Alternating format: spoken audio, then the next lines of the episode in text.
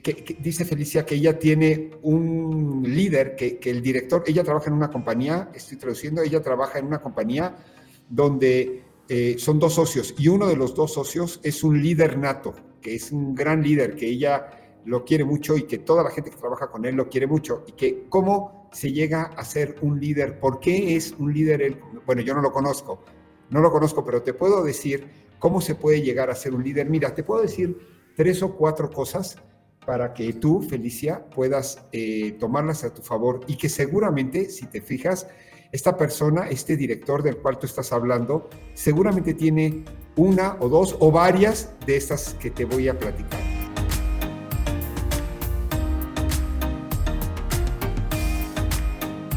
Hola, mi nombre es Ricardo Zaslavsky y en este podcast quiero compartir contigo experiencias personales y las de cientos de amigos arquitectos y arquitectas con las que he compartido muchas experiencias y que me han enseñado las fórmulas y las metodologías que emplean para poder tener despachos exitosos, porque se puede vivir de la arquitectura y vivir muy bien de nuestra profesión.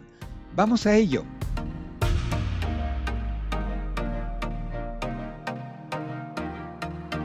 Lo primero que tiene que tener un buen líder, eh, si tú quieres ser una buena líder, un buen líder en tu comunidad, en tu grupo, este, no solamente en tu empresa, no solamente en tu despacho, no solamente si tú haces un despacho, también entre tus amigos y también entre la gente con la cual te rodeas, lo primero que tienes que hacer es conocer muy bien a la gente con la cual estás tú trabajando. Conocer muy bien si es un equipo de trabajo, si es amigos. Tienes que conocer, conocer a todos y cada uno de sus de, tus colaboradores y muy importante, recordar cuestiones importantes en la vida de cada uno de ellos, aspectos, aspectos importantes que tengan de ellos, ¿no? Por ejemplo, eh, si está orgulloso porque sus hijos fueron campeones en natación, si ella te platica, si una amiga o una gente, una colaboradora tuya te platica que está haciendo un estudio de posgrado o que cambió de trabajo o que está, todos estos aspectos de las personas las tienes que recordar porque en el momento en que tú hablas con esa gente, con la gente, y sacas adelante en tu comunicación esos detalles que tú conoces y le dices, oye, ¿cómo le está yendo a tu hijo que me dijiste que, que estaba en un torneo de natación y que está ganando? Oye, ¿cómo te va en tu estudio de posgrado que estás haciendo? Esos detalles hacen que las personas se sientan escuchadas, se sientan valoradas, se sientan mucho mejor, eh, eh, mucho más motivado, motivadas a estar contigo en una conversación. Entonces, esa es una de las claves, probablemente la más importante que tiene que tener un buen líder. El poder conocer, ¿cómo conoces a la gente? Escuchándola, viéndola, preguntándole. Conocer a la gente. Seguramente tú te sientes muy atraída por, por, el liderazgo de esta persona, porque esta persona conoce tu nombre, conoce, conoce dónde estudiaste, conoce tu forma de trabajo, conoce, te conoce. Conocer bien a la gente, ese es un paso muy importante para que tú puedas establecer liderazgo. Saber cómo son tus colaboradores, saber sus nombres, recordar aspectos importantes de su vida, cosas que le están pasando, que si está estudiando, que si eh, va a abrir un despacho, que si sus hijos son campeones en, alguna disciplina, que si eh, se acaban de casar, que si todos esos aspectos importantes tienes que conocerlos perfectamente porque eso te, te, da la oportunidad de que cuando tú te comunicas con tu equipo, lo conoces muy bien y empiezas a hablar de las cosas que a esa gente le puede llegar a interesar. Entonces la gente se siente valorada, se siente escuchada y se siente motivada a seguirte como líder. Segundo, segunda cosa que es muy importante para, para un líder, si tú quieres ser una líder o quieres ser un líder, es saber delegar y saber priorizar las tareas, saber delegar. O sea, una sola persona, y sobre todo en nuestra profesión de arquitectos y de arquitectas, no puedes hacer todo. Es, imposible. Te tienes que rodear de colaboradores, te tienes, tienes que, que, trabajar con ellos, tienes que saber cómo manejarte con ellos. Este, entonces, tienes que poder interactuar con ellos para eh, poder alcanzar tus objetivos. Tú sola, tú solo, es muy difícil. Vas a como, decían, ¿no? ¿Se acuerdan lo que les dije que que dice un proverbio africano, ¿no? Que ve solo y vas a ir muy rápido, ve acompañada y vas a llegar más lejos. Creo que ese, ese proverbio te dice perfectamente lo que quiere decir manejar a un equipo. Tienes que aprender a delegar, ya que tú sola, pues como arquitecta o como arquitecto, pues tienes muchos conocimientos, pero estás un poco limitado. Entonces, en el momento de delegar, también es importante que priorices las tareas que debe realizar cada una de las personas con las cuales estás. ¿Y en base a qué? En base a las fortalezas que tiene esa gente. Si es buena para hablar, si es buena para tratar a un cliente, si es buena para calcular, si es bueno para hacer negocios, si es bueno para conducir a la gente, si es, si es bueno para administrar los recursos. En base a eso, aprender a priorizar este, y, las delegaciones que le vas a dar a cada una de estas personas. Como arquitectas, como arquitectos, estamos limitados. Nuestro tiempo, nuestras manos, no, no, tenemos más que dos manos, no tenemos más que un solo cuerpo y una sola cabeza. Entonces podemos ir muy, muy, muy, muy rápido en lo que hacemos, pero como dice el proverbio, si queremos ir más lejos, lo podemos hacer con mucha más gente y para eso tienes que aprender a delegar, a dejar que y a confiar, a delegar y a confiar, a dejar que otras personas hagan cosas que son importantes. Tienes que aprender a explicarles perfectamente a dónde tienen que llegar, cómo se tiene que hacer, ¿Qué es lo que tú necesitas que la gente logre? ¿En cuánto tiempo? ¿Se acuerdan que hace unas semanas hablábamos de cómo establecer metas y que las metas tienen que ser claras, tienen que ser alcanzables? No puedes pedirle a alguien algo que no va a alcanzar a hacerlo o que no te entiende. Tienen que ser medibles.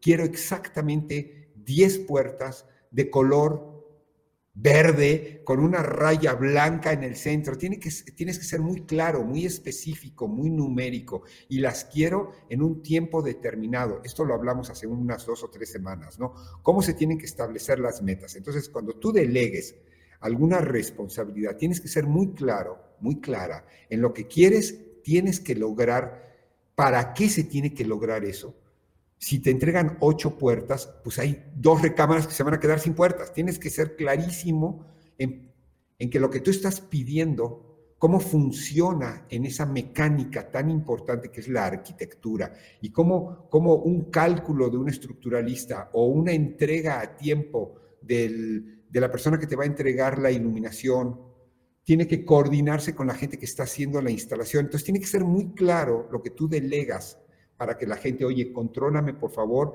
que el ingeniero de iluminación te entregue los cálculos en tal fecha, que el proveedor entregue, porque si, el, si no eres claro y a la persona a la cual le delegas las cosas no entiende claramente lo que tú necesitas y cuáles son las prioridades, cómo, por qué es importante, qué es más importante, qué es menos importante, entonces no van a salir bien las cosas y tú como líder vas a fallar. ¿Y en qué te basas para poder delegar las cosas? En las fortalezas que tiene la gente. ¿Y cómo sabes cuáles son las fortalezas que tiene la gente? Oyéndola, viéndola, analizándola, comunicándote con ellas. Y esa es la tercera sugerencia que te doy si quieres ser un líder, una líder en tu, en tu despacho o en tu grupo, en tu grupo. También esto, esto también se aplica para si quieres ser un líder o quieres ser una líder en un grupo, en un grupo de personas con la cual interactúas, o sea, en un grupo social, en un grupo deportivo, en un grupo donde tú te realizas, no solamente para una empresa, te tienes que comunicar con ellos. Así como hablamos que tienes que conocer a la gente, te tienes que comunicar con las personas. Es falso que los líderes son estas personas etéreas que están en un escritorio a puertas cerradas y que toman decisiones. Esos líderes no son líderes, son, son conductores o son personas que conducen a la gente, no son líderes. Un líder es una persona querida, es una persona a la cual la gente la va a seguir como tú, como tú sigues a ese líder que me estás hablando. La capacidad de poder comunicarte constantemente y de manera clara, fluida, fácil, con todas las personas que te rodean, con tus colegas, con tus socios, con tus empleados, con tus proveedores, con tus amigos, la capacidad de poder mantener una comunicación fluida, que no, que, que, no te cortes para que sean claras tus ideas. Y, muy importante, cuando tú te comunicas, escuchar.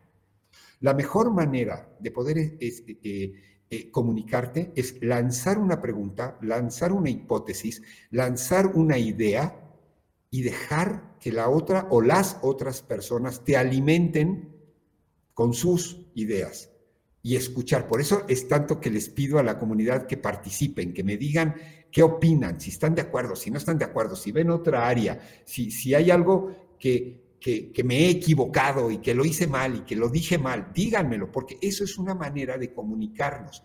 Esta comunicación que estamos estableciendo ustedes conmigo, yo con ustedes y ustedes entre sí, es parte de lo que nos hace fuertes como arquitectas, como arquitectos, nos hacen líderes. Entonces, tienes que comunicarte con la gente, da ese primer paso de lanzar una idea entre tu grupo de trabajo, entre tu grupo de amigos, entre tu grupo deportivo, entre tu grupo, para que tú establezcas un liderazgo. Lanza esa primera idea, lanza una pregunta y deja que la gente hable y escucha, porque así vas a poder analizar muy bien a la gente. Y te doy una cuarta recomendación, que aprende a manejar tus emociones aprende a trabajar cerebralmente. Esto no quiere decir que dejes de tener las, las que dejes de, de, ser una persona emotiva, que dejes de tener las emociones. Lo que te digo es que aprendas a controlar las emociones para que tú puedas concentrarte en lo importante y de alguna manera abstenerte de entrar en pensamientos negativos, de evaluar las cosas desde una perspectiva puramente emocional, puramente emotiva. O sea, es algo que no te va a permitir ser un líder. Estos líderes, eh, o sea, sí, estoy de acuerdo. Hay algunos líderes como Steve Jobs que pues eran profundamente emotivos y que de repente le podían gritar o insultar a una persona y de repente la podían amar. Bueno, sí, son líderes y son líderes muy carismáticos, pero como esos hay uno o dos, esos líderes no, esos líderes, los líderes como Steve Jobs, son líderes que pueden crear una empresa como Apple. Pero son los líderes como, como ¿quién te diré? Como, como, como, el, como, como Jeff Bezos, el director de Amazon, los que logran corporativos que tengan a 70, 80, 100 mil personas trabajando, amándolo, amándolo y queriendo ser como él y queriendo invitarlo a su casa. Es mejor ser una líder, un líder como Jeff Bezos, que es un líder que controla sus emociones, a ser un líder como Steve Jobs, que sí, que pasó a la historia, pero como un gran inventor, como un tipo que llevó Apple al, al cielo, pero lee su historia, ve su calidad humana, ve lo que era él como persona, como hombre, como ser humano lee los libros, lee el libro autobiográfico o ve la película.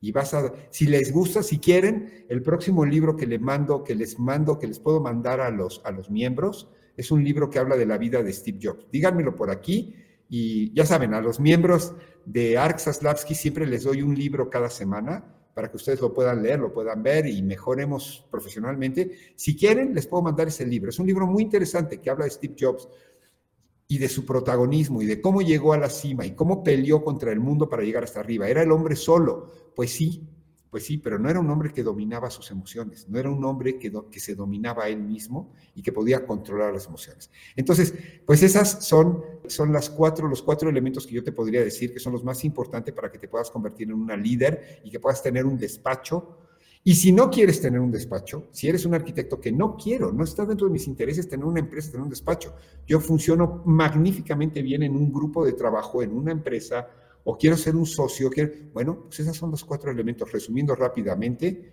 que tienes que tener. Rápidamente, conocer a la gente que te rodea, conocer a tu equipo. Dos, aprender a delegar y a priorizar las tareas que vas a dejarle a tu gente.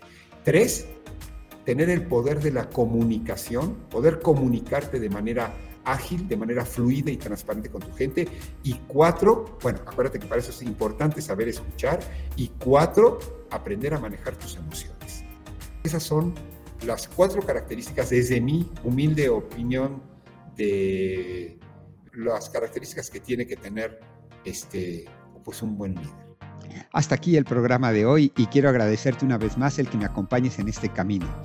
en especial por suscribirte a mi comunidad. Esto lo puedes hacer en la página web de Ark Saslavsky, donde te comparto cursos, webinars, información de arquitectura y tienes acceso a toda mi biblioteca para que la puedas ver y releer una y mil veces. Y con ello me ayudas a hacer todo esto sostenible. Hasta el próximo capítulo.